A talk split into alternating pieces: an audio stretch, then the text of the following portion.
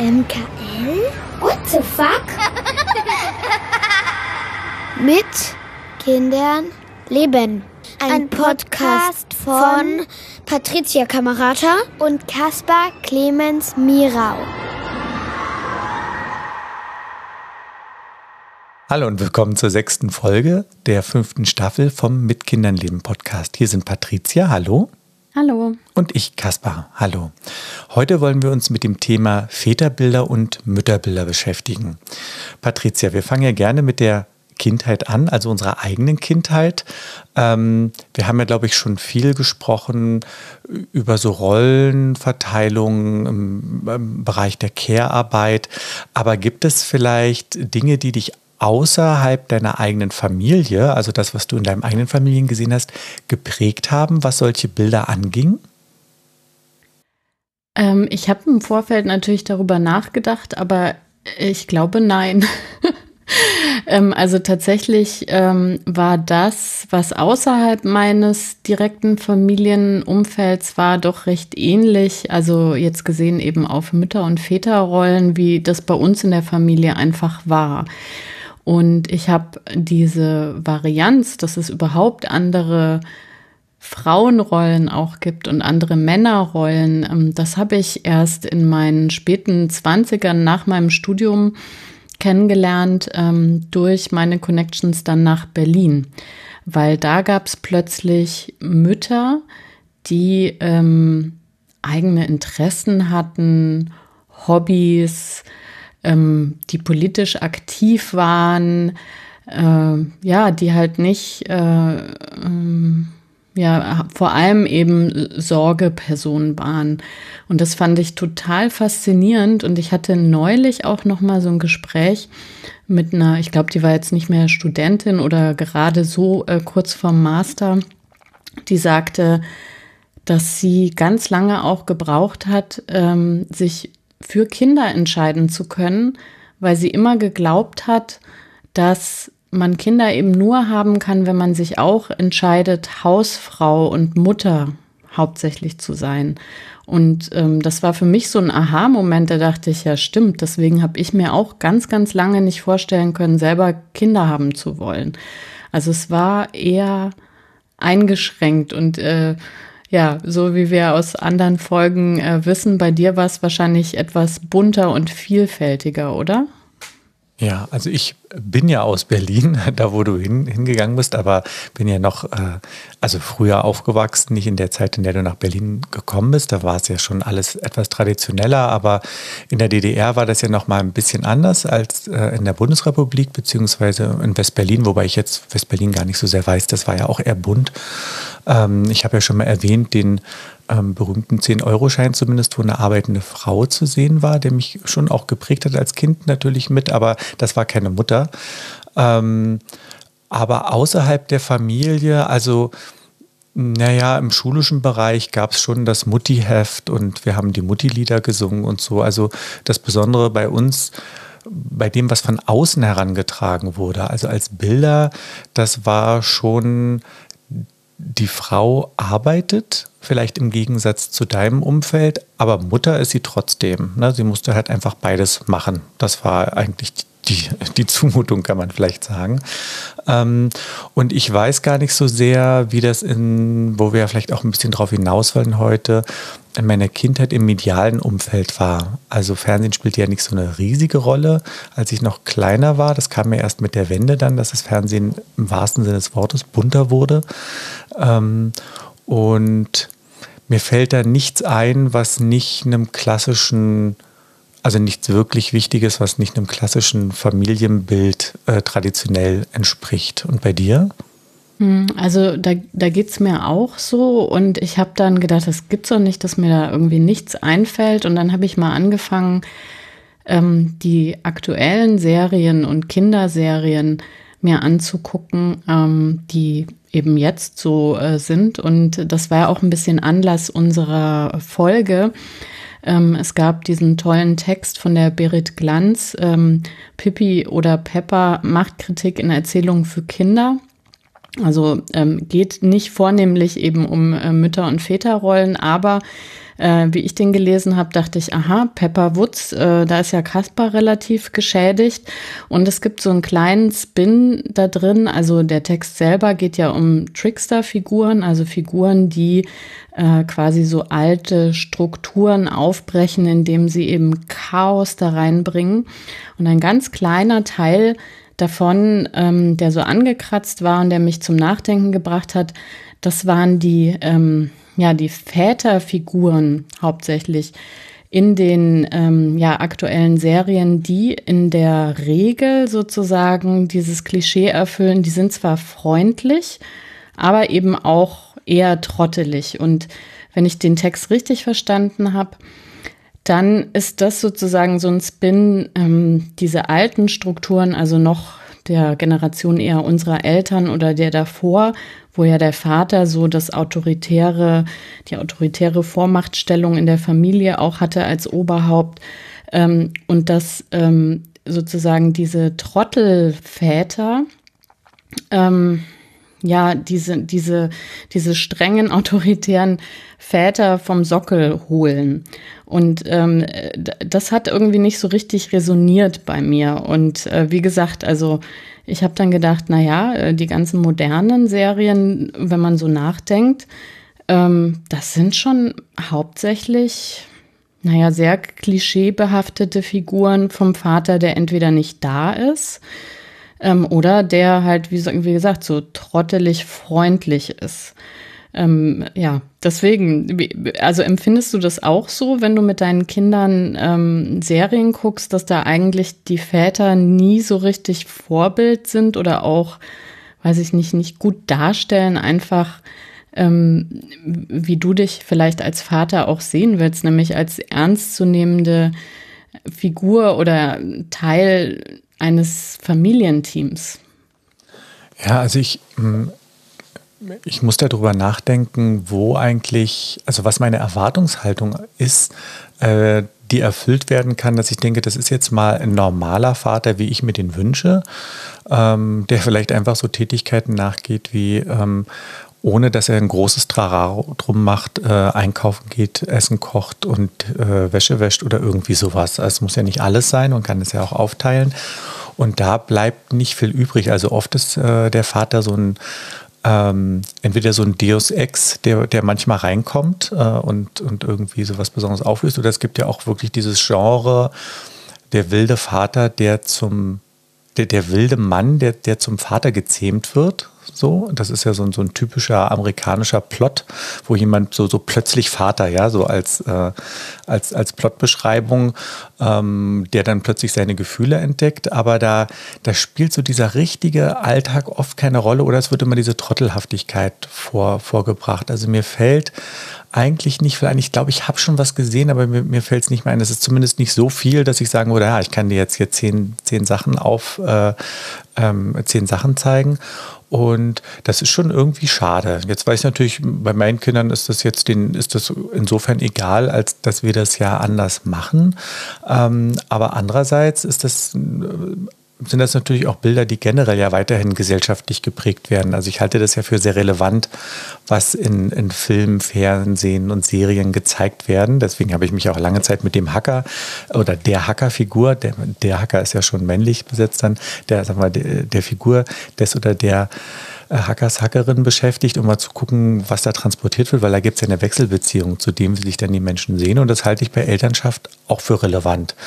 Ja, da gab es ja, wie, wie hieß denn die, diese ah, Hangover? Kannst du dich noch an Hangover erinnern? Da hat doch dann mhm. auch einer so ein, trägt dann immer verkehrt rum in der Tragehilfe das Kind und so. Das sind ja so, so eine lustigen Väterbilder, aber sonst ist da nicht viel. Nee, also das ist äh, schon wirklich schwierig. Und aber da muss ich mal nachhaken, weil du ja mehr oder weniger jetzt gesagt hast, weil deine Kinder das ja in eurer Familie anders erleben. Glaubst du, das hat nicht irgendwie doch auch Einfluss auf die Kinder? Dass eigentlich die gesamte Umgebung oder sagen wir mal der Mainstream eben genau das so vorgibt. Also was du ja im Alltag auch ähm, dann ja vielleicht erlebst, selber als Vater, wenn du deiner, deiner Sorgearbeit einfach nachkommst, dass, äh, dass das dann schon wie so ein Weltwunder irgendwie von außen äh, behandelt wird und so herausgestrichen wird als irgendwie was ganz Besonderes. Gibt es da nie Momente, wo die Kinder dann irgendwie ja, irritiert sind oder so? Also auch wenn die Sachen gucken, nehmen die das einfach so hin, dass es so anders ist? Also sie nehmen unseren Alltag nicht als merkwürdig dar, weil er anders ist als im Fernsehen. Ähm, mhm. Und ich glaube, das Fernsehen nehmen sie schon als Fiktion da. Ich will das jetzt aber natürlich nicht runterspielen, ne, wie wichtig ich eben die prägende Funktion auch von Medien halte. Aber ich glaube, da überwiegt jetzt bei uns die, die Realität gegenüber den Geschichten. Also die finden das nicht merkwürdig, dass wir dass ich das Essen hauptsächlich einkaufe und zubereite und, und solche Sachen mache. Das, das ist für die einfach, das war schon immer so. Ja, also das, äh, das kennen die einfach nicht anders. Ähm, da ist dann eher, dass sie dann außerhalb das manchmal merkwürdig finden, vielleicht irgendwann man manchmal nochmal erklären muss, dass es so ist, wie in den Filmen wirklich, die sie hauptsächlich sehen. Aber da ja da auch Feen drin vorkommen und so, ist, ist das, glaube ich, dann verbuchen die das wahrscheinlich einfach unter fiktional. Ja, das ist ja eigentlich dann auch eine ganz gute Sache. Aber ich habe also zunehmend gemerkt, mich stört das total. Also, weil natürlich das Pendant zu dem freundlichen, trotteligen Vater, der aber irgendwie nichts hinkriegt, also so Stereotypien ähm, ist ja eine meiner Lieblingsserien. Ähm, also als Pixie äh, ist ja Conny, die immer alles irgendwie kann und alles ist irgendwie so klischeebehaftet. Da gibt's ja, ich weiß gar nicht, wie, wie der Teil heißt, Conny muss ins Krankenhaus oder so wo der Vater ausnahmsweise mal auf das Kind aufpassen muss abends und die sich dann äh, eben, weil sie äh, sich irgendwie eine Rutsche baut oder so, das Bein bricht. Ähm, und also dieses ganze Buch, und das ist halt, finde ich, sehr repräsentativ, leider für eben dieses Männerbild. Ne? So dieses Ausnahmsweise kommt man mal seiner Vaterrolle nach. Und im Gegenzug dazu gibt's ja eben diese sehr unangenehme Mutterstereotypie in Serien, nämlich diejenige, die ähm, ja immer so ganz angespannt ist, die nie lacht, die äh, perfektionistisch ist und die natürlich mit Händen und Füßen irgendwie immer versucht, auch so einen Gegenpol zu diesem Idiot Dad irgendwie ähm, zu finden. Ähm, aber das nervt mich halt auch total. Und es gab neulich auf Netflix einen Film, den ich gar nicht so sehr empfehlen will, weil der auch ein bisschen ähm, schlimm klischeebehaftet ist, aber der hat sich das so zum Thema gemacht. Ähm, der heißt Yes Day. Ich weiß nicht, hast du den auch gesehen? Ja, den haben wir auch gesehen. Seitdem ist Yes Day bei uns ein Thema. Hm? Sehr gut. Also, und da war ja der Plot im Grunde genau diese Verteilung, ne? So der Vater, der ausnahmsweise mal irgendwie so dabei ist und dann natürlich immer der lockere, lustige Typ ist und die Mutter, die eigentlich so ein ganz lebensbejahender Mensch war und die durch das Muttersein so ganz verkrampft und nur Nein schreiend irgendwie ist. Und das ähm, wurde dann therapiert eben durch diesen Yes Day, ähm, wo sie eben gesagt haben, also es gibt äh, einen Tag, da sagen sie zu allem Ja. Also alles, was die Kinder vorschlagen, es wird gemacht und ähm, das sozusagen so als Challenge auch. Ähm, und da gibt's also eine ganz kleine Szene, äh, wo der Vater eben ähm, so eine Kinderparty auflösen muss. Und dann, glaube ich, sogar die Tochter, die älteste Tochter oder so, an irgendeinem Punkt quasi dann so wahrnimmt auch, so, ach guck mal, jetzt hat er da auch eingegriffen und fand das gar nicht so lustig, dass irgendwie das Haus fast explodiert ist weil er Verantwortung für die Familie übernommen hat. Und da kam dann plötzlich eben auch mal so ein Nein, so ein Grenzen setzen und so ein bisschen so ein Einfangen von diesem Chaos. Und das fand ich einen ganz schönen Moment in diesem Film, weil das auch zwischen den beiden das dann so aufgelöst hat, nämlich auch zu erkennen, die Partnerin ist noch der gleiche fröhliche Mensch eigentlich. Äh, der sie war, ähm, als sie sich kennengelernt haben, aber eben durch dieses alleine gelassen werden mit der Verantwortung, äh, ist sie eben so ähm, ja ablehnend geworden.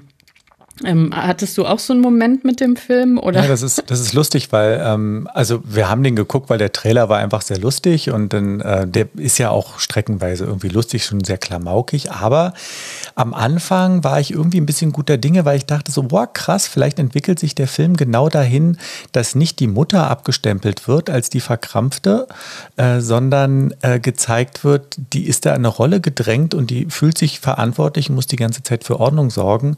Und dann rutscht das aber dann, der Film, finde ich, immer mehr dahin ab, äh, in, in, in, so ein Motto, naja, macht, macht euch einfach alle mal locker, dann, dann, dann wird das schon irgendwie. Bis auf diese, genau diese eine Szene, wo der Vater kurz ausflippt, weil das Haus wirklich, also sprichwörtlich, äh, kurz davor ist zu explodieren. Und dann das war das war so eine total vertane Chance, fand ich, an dem Film, weil der hätte wirklich richtig was reißen können, wenn der am Ende eben rausgekommen ist. Das ist alles anstrengend und wenn man das gemeinsam macht, dann sind beide zwar immer noch angestrengt, aber, aber nicht, nicht mehr einer nur so ganz dolle oder einer. Ja, äh, äh, witzig, weil ich den auch vor kurzem gesehen habe, aber seitdem äh, hoffen die Kinder immer auf Yes Day und sind äh, der Meinung, äh, wenn, wenn sie einen Elternteil loswerden, dann, dann haben sie leichtes Spiel, Yes Day ja. zu bekommen.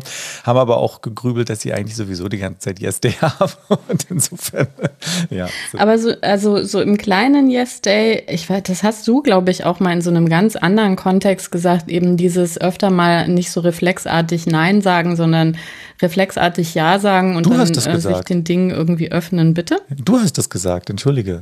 Ich habe das in Erinnerung, dass ich das für mich übernommen habe, weil du das mal gesagt hast. Okay, das ist aber witzig. egal. Also ich, äh, ich habe das irgendwann übernommen und habe damit gute Erfahrungen gemacht. Also nicht nur in der in der Kindererziehung, sondern dass man auch manchmal, wenn eben andere Ideen haben, die an einen rangetragen werden, dass man dann nicht so kritisch ist, sondern denkt, auch naja, wenn die einem das zutrauen, dann sagt man erstmal ja. Äh, und in vielen Situationen eben, wenn die Kinder sagen, hey, äh, willst du nicht mal Minecraft mit mir spielen, dass man dann einfach schnell ja sagt, bevor man sich überlegt, dass man das vielleicht doch gar nicht will.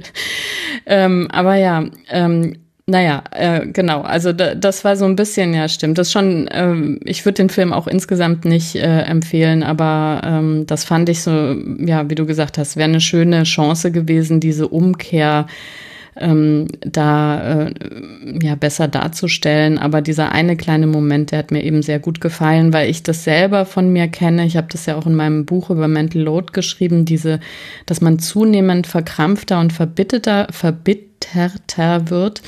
Ähm, und das ist natürlich für, für mich jetzt auch nicht schön gewesen.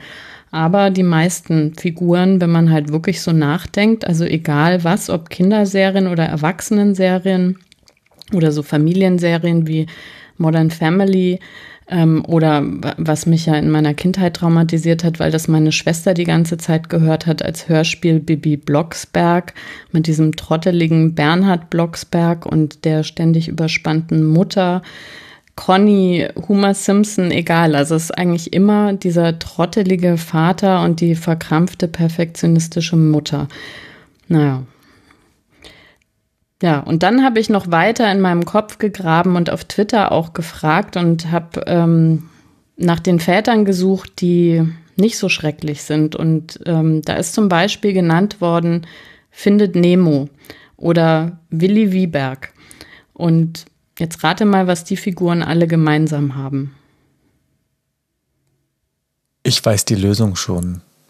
die Mütter sind tot. Ja, krass, oder? Und ähm, das ist halt tatsächlich auch ein ganz beliebtes äh, Motiv in Disney-Filmen. Also nicht nur eben Pixar so, sondern auch äh, in ganz, ganz vielen Geschichten. Und anscheinend kann ein Vater nur ein sorgender Vater sein, wenn er die Sorge übernehmen muss, weil die Mutter eben aufgefressen worden ist.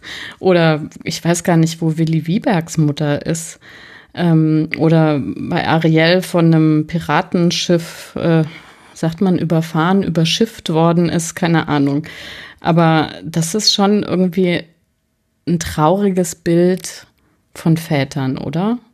Ja, na, also genau, ja. Also entweder gibt es gar kein Väterbild oder ein Idiot-Dad-Väterbild oder der Vater ist der, der Mensch, der als Notnagel dann aufblüht. Aber alles drei ist irgendwie nicht sehr zufriedenstellend, weil alles drei nicht ähm, das ist, was man sich als Normalität wünschen kann. Ne? Ja. Und mich ärgert an den Idiot Dads auch, da habe ich neulich auch noch mal so drüber nachgedacht, ähm, weil da fehlt mir auch ein Wort. Ähm, es, es gibt ja ähm, auf Social Media auch äh, so eine Tendenz von Müttern oft, sich so über Väter lustig zu machen, die versuchen, irgendwas so im Familienkontext zu machen, die Kinder dann irgendwie falsch anziehen, die Fahrradhelme vergessen, die, keine Ahnung, krumme Torten backen oder so. Und das wird ja oft mit den Idiot Dads so in einen Topf geworfen.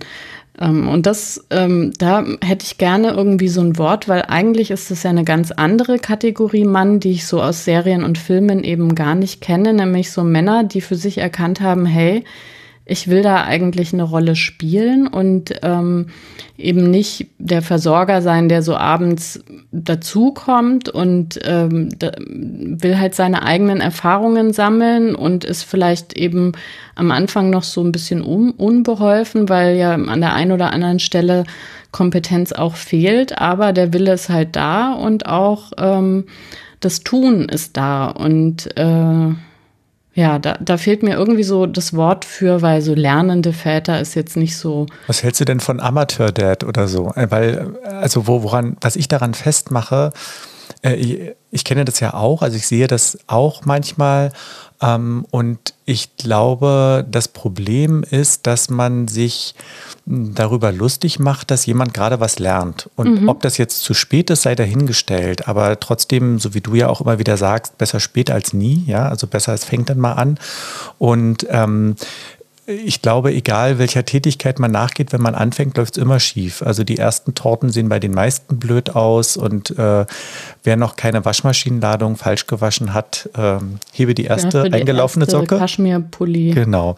Ja, und ähm, da, und das ist, ist jetzt definitiv das ist ganz wichtig, jetzt keine Schuldzuweisung oder so, ne, weil ich finde das ja, ne, die, ich mag ja auch nicht dieses, äh, diesen Maternal Gatekeeping-Vorwurf, aber trotzdem muss man dabei aufpassen, dass man insofern nicht entmutigt, als dass man anderen nicht zugesteht, weil sie später anfangen, dieselben Fehler zu machen, die man vielleicht bei sich schon vergessen hat.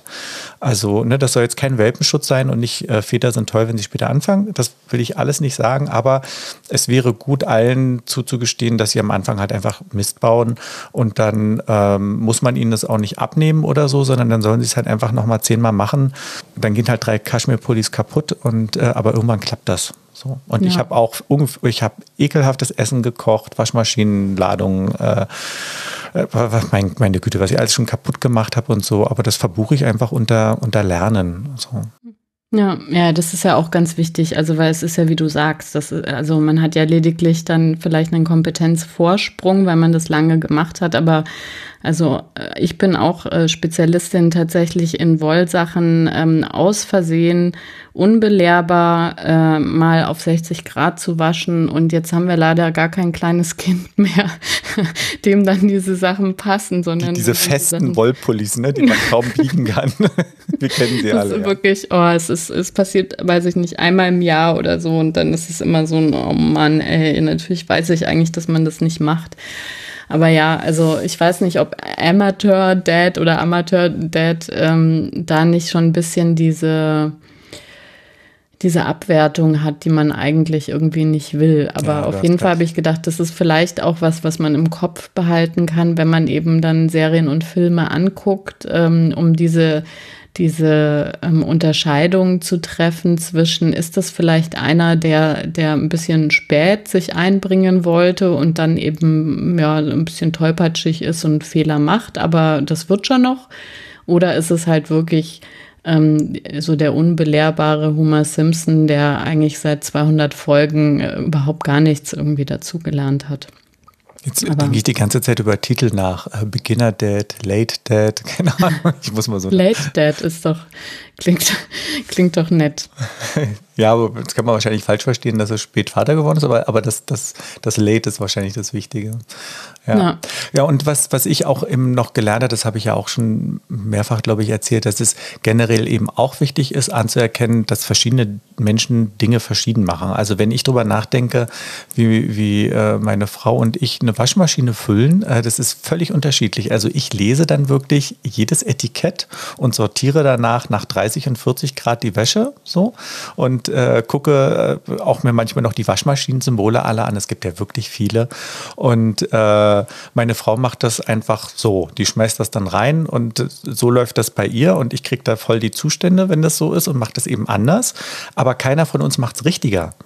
Ja, sondern das sind eben verschiedene Arten, mit Dingen umzugehen und das bezieht sich auf alles, auf Essen, äh, Zubereiten, Einkaufen. Jeder und jeder hat, hat so eine eigene Art und das ist wichtig, dass man sich das auch lässt und dann nicht versucht, ähm, dem Partner oder der Partnerin überzuhelfen, wie, wie was zu sein hat. So.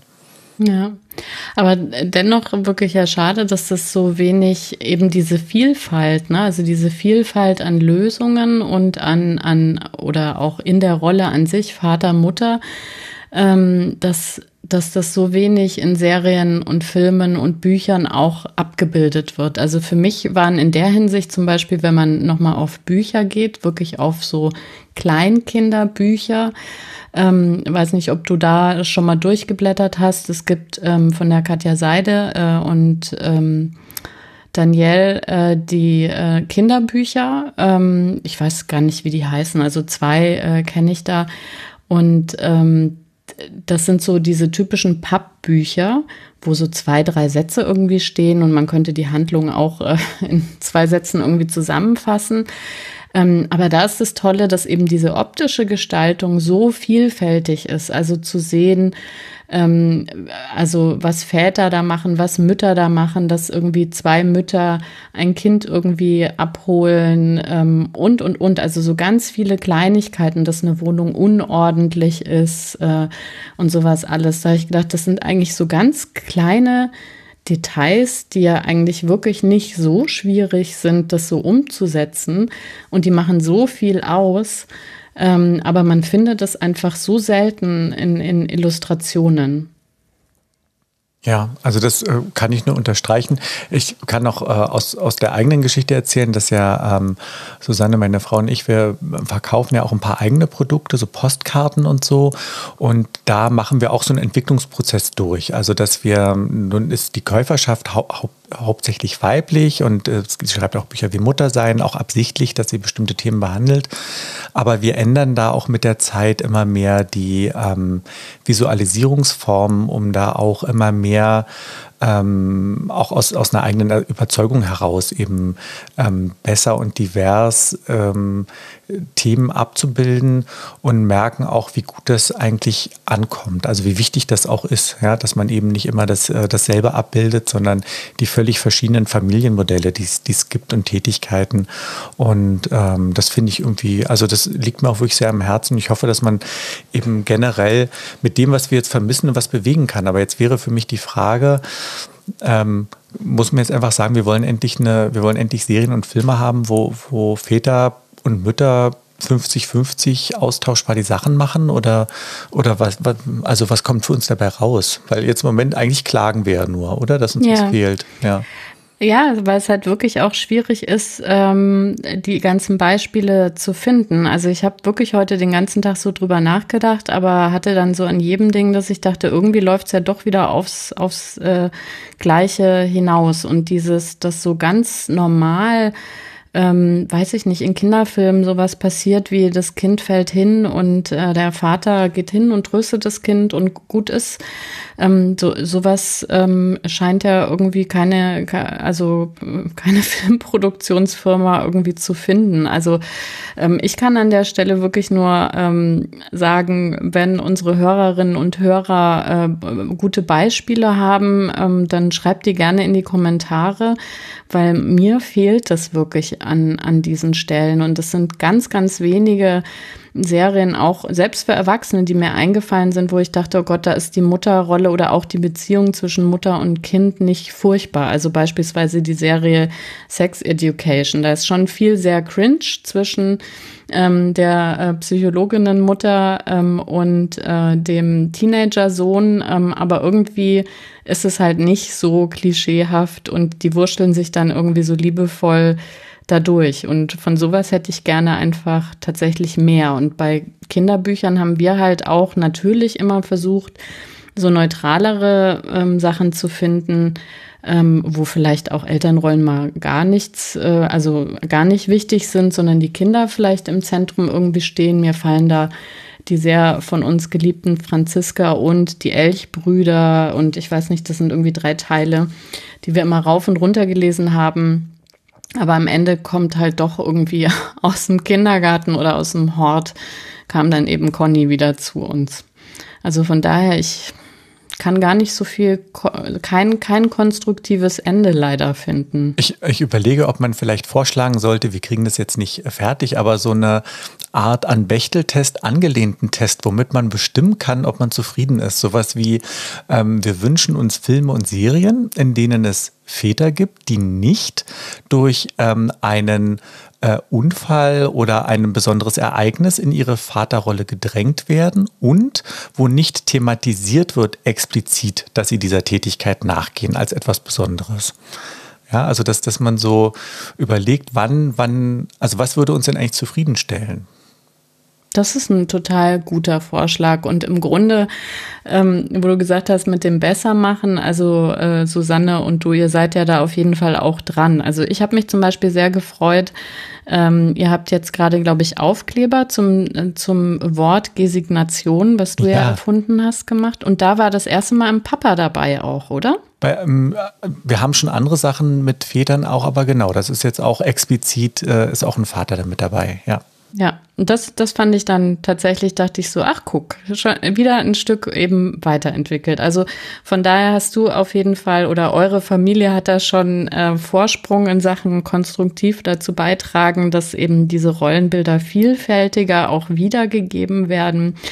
Ähm, und vielleicht kriegen wir das ja hin. Also die Idee finde ich genial. So, so ein Bechteltest äh, das ist dann der Mirau-Test für Familienbilder. Nein, nein, wir nennen den MKL-Test. Okay, wir den, MKL. Ja, damit wir den, damit wir den gleich hier branden. Der MKL-Test für äh, Familienmodelldarstellung oder so, genau. Okay, dann brauchen wir jetzt nur noch die catchy drei Fragen, ähm, aber das müssen wir jetzt vertagen. Ja, wir nehmen auch Vorschläge entgegen. Ich habe jetzt schon einen Aufschlag gemacht und dann arbeiten wir das vielleicht aus und präsentieren das in einer der nächsten Sendungen. Sehr, sehr gut.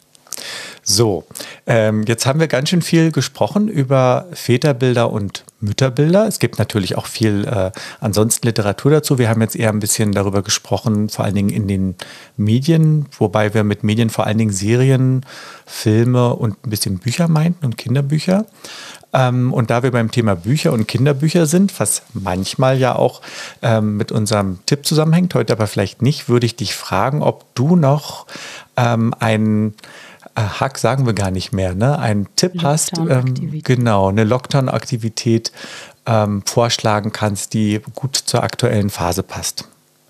Ja, ähm, wir haben gerade sehr Freude daran, uns das Ende des Lockdowns vorzustellen, auch wenn das sich anscheinend ja noch ein bisschen zieht, aber sehr, sehr viele Jahre in die Zukunft. Also wenn Sachen echt mega frustrierend sind, ähm, dann stellen wir uns jetzt vor, äh, wie unser Kind eben selbst äh, Großvater oder Großmutter ist und was die dann ihren Kindern erzählen und wie ich das dann noch als Urgroßoma irgendwie ergänzen darf. Und das ist teilweise dann doch, äh, also von lustig, also weil man dann manchmal wirklich auch rauskriegt nochmal, wie absurd manche Situationen sind, bis in den also größeren Kontext tatsächlich sich auch vorzustellen, wie wird das eigentlich später in Gesellschaftswissenschaften in der Schule verarbeitet, diese Zeit, die wir gerade hatten, diese politische Situation, ähm, wir versuchen dann auch so ein bisschen äh, natürlich in, also quasi nach vorne zu gucken, die kürzere, so hat das irgendwie ein Ende gefunden, hat das erst ein Ende gefunden durch die Impfungen und so weiter. Aber ähm, das ist dann doch ähm, immer so ein bisschen schrullig wenn sich dann ein relativ junges Kind eben im Kopf äh, da in die Situation versetzt, äh, selbst ähm, den Enkeln zu erzählen, was eigentlich früher, damals 2021 so los war in der Pandemie. Und das äh, kann man immer mal wieder abends machen und ist eigentlich ganz, ganz lustig und heitert dieses doch äh, traurige Thema ähm, auf.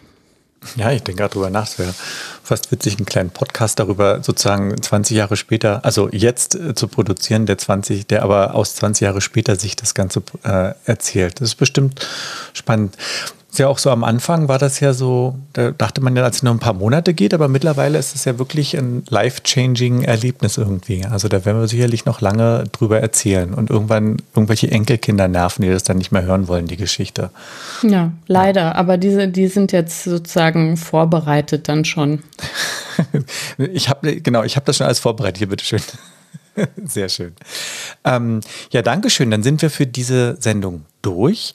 Ähm, in der nächsten Sendung wollen wir reden über, ähm, wir haben das, äh, darf man das Wort Gender-Propender eigentlich sagen? Irgendwie schon, ja. oder? Genau. ja, es gab auch schon den Wunsch, dass Helge Schneider ein Lied darüber machen soll. Okay, also äh, wir haben das Stichwort Gender-Propender. Ähm, Mädchen, die Killerspiele spielen, Jungs, die Nagellack mögen, äh, haben wir so als äh, interne Notizen für uns. Das ist nicht die, die ganz offizielle Ankündigung, aber mit dem Thema wollen wir uns beschäftigen, weil uns das ja auch mit unseren eigenen Kindern beschäftigt oder auch im Umfeld. Ähm, wir nehmen da auch gerne noch ähm, schon in den Kommentaren oder per Mail äh, von euch Hinweise entgegen, wenn ihr da dazu eine Meinung habt, dass wir vielleicht was mit reinnehmen sollen. Ansonsten freuen wir uns auch immer über Kommentare und Bewertungen und verbleiben bis dahin. Tschüss. Ciao. Das war's. Mit Kindern leben der Elternpodcast. Alles weitere auf mkl.wtf. Dankeschön und tschüss. Bis zum nächsten Mal. Mit Kindern. Eben.